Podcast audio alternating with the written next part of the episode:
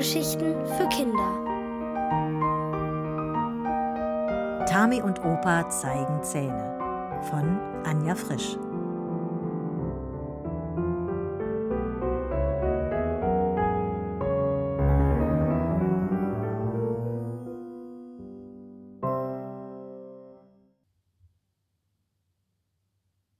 Kein Auftrag für die Zahnfee.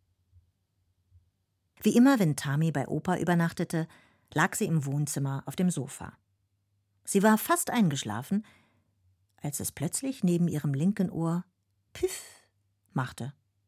Verwirrt blinzelte sie. Püff. Dieses Mal klang es weiter weg. Hellwach setzte Tami sich auf und horchte.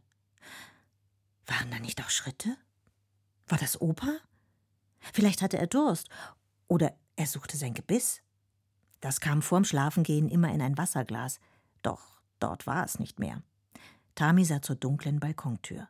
Als Opa gestern ihren Wackelzahn gesehen hatte, hatte er von früher erzählt.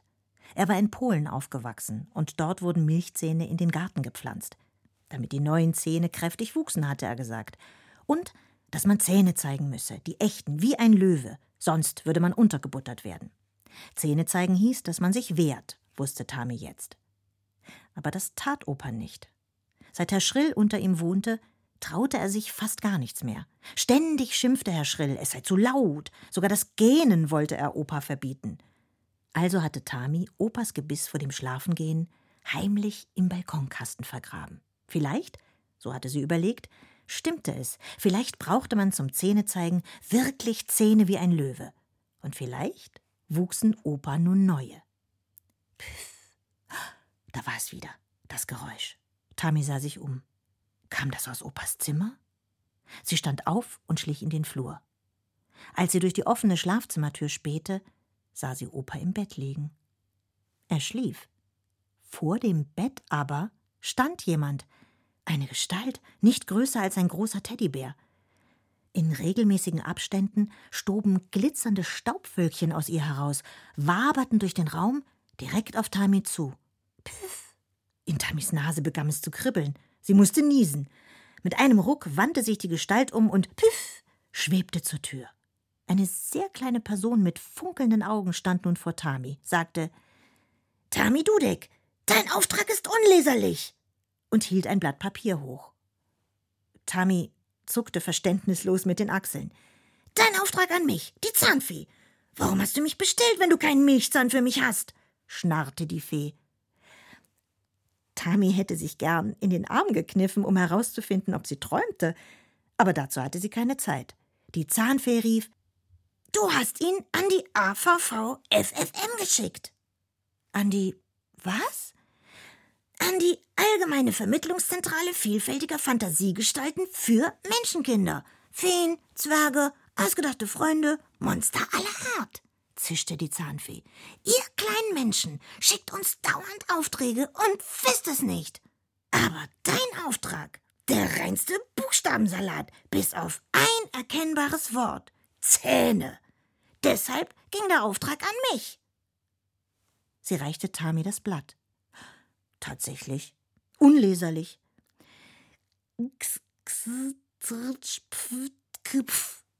las Tami holpernd vor. Die Fee riss das Blatt wieder an sich und fragte: Gibt es nun einen Milchzahn für mich? Ja oder nein? Erschrocken schüttelte Tami den Kopf. Ihr Wackelzahn war noch nicht reif, den gab sie nicht her. Ich will keine Zähne abgeben, ich will welche bekommen. Für Opa. Der Fee traten zwei glitzernde Wölkchen aus den Ohren. Bekommen? Ja, sagte Tami und erzählte.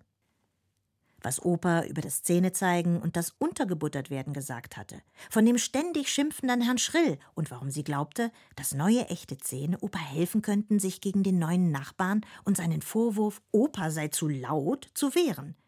Das ist ein Fall für die Mutkobolde, schnarrte die Zahnfee. Ein ganzer Schwarm Glitzerwölkchen schoss aus ihrer Nase. Püff, püff. Eingehüllt in Feenstaub musste Tami wieder niesen. Als der Staub sich legte, entdeckte sie ein Telefon in der Hand der Fee. Die Zahnfee telefonierte? Sie redete so leise und so schnell, dass Tami kein einziges Wort verstand. Seltsam, dass Opa nicht aufwacht, dachte Tami und sah zum Bett.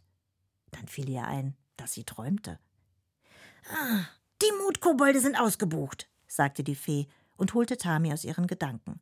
Es gäbe auch noch ein weiteres Problem. Sie zeigte zum Bett. Dein Opa ist kein Kind.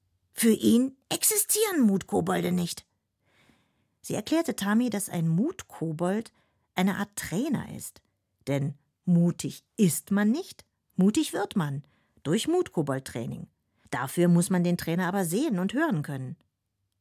Tami gähnte enttäuscht. Mutkobold-Training? Sie hatte es geahnt. Das hier war ein Traum. Am besten sie ging wieder schlafen. Doch die Zahnfee klatschte in die Hände, dass es nur so glitzerte, und verkündete, die AVVFFM erlaube Tami, ab sofort als Mutkobold-Aushilfe zu arbeiten. Denn dich kann dein Opa sehen, kicherte sie. Zuerst müssen wir jedoch herausfinden, ob du mutig genug bist für den Job. Mit diesen Worten trat die Zahnfee dicht an Tami heran und schaute ihr in die Augen. Wie die Feenaugen funkelten. Tami wurde schwindelig. Sie blinzelte und war im Schwimmbad, im Badeanzug, auf dem Ein-Meter-Brett. Ihre Zehenspitzen ragten über den Brettrand. Hui, war das hoch. Unmöglich, von so weit oben hinunterzuspringen. Davor fürchtete sie sich in jeder Schwimmstunde, obwohl ihr Freund Minen schon gesprungen war und gesagt hatte, so schlimm wäre es gar nicht. Du schaffst das, rief eine bekannte Stimme. Vorsichtig drehte sie den Kopf. Da stand ja Opa am Beckenrand. Er war nicht allein. Neben ihm standen Min und die Schwimmlehrerin. Auch sie feuerten Tami an. Tami schluckte, senkte den Blick und sah in die Tiefe. Was war das? Das unter ihr im Becken war doch kein Wasser. Das war Butter.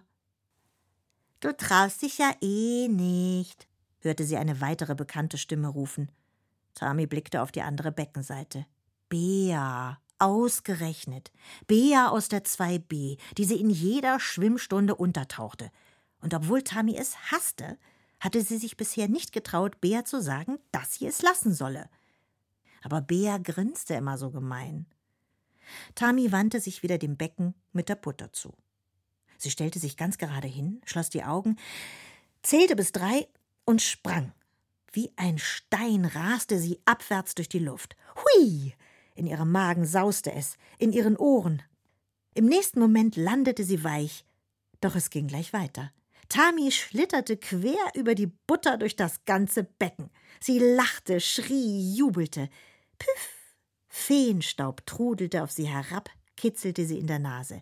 In voller Fahrt musste sie niesen und fand sich auf Opas Sofa wieder. Verwirrt blinzelte sie. Um sie herum war alles dunkel und still. Also hatte sie geträumt. Müde kuschelte sie sich ins Bettzeug, schreckte aber noch einmal hoch. Bin ich jetzt trotzdem Mutkobold Aushilfe? In ihrer Nase kribbelte es wieder. Doch bevor Tami niesen konnte, schlief sie ein.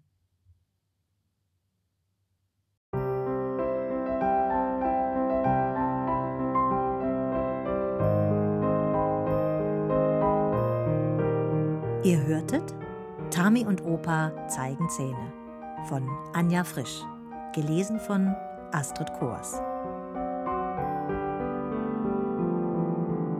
Ohrenbär.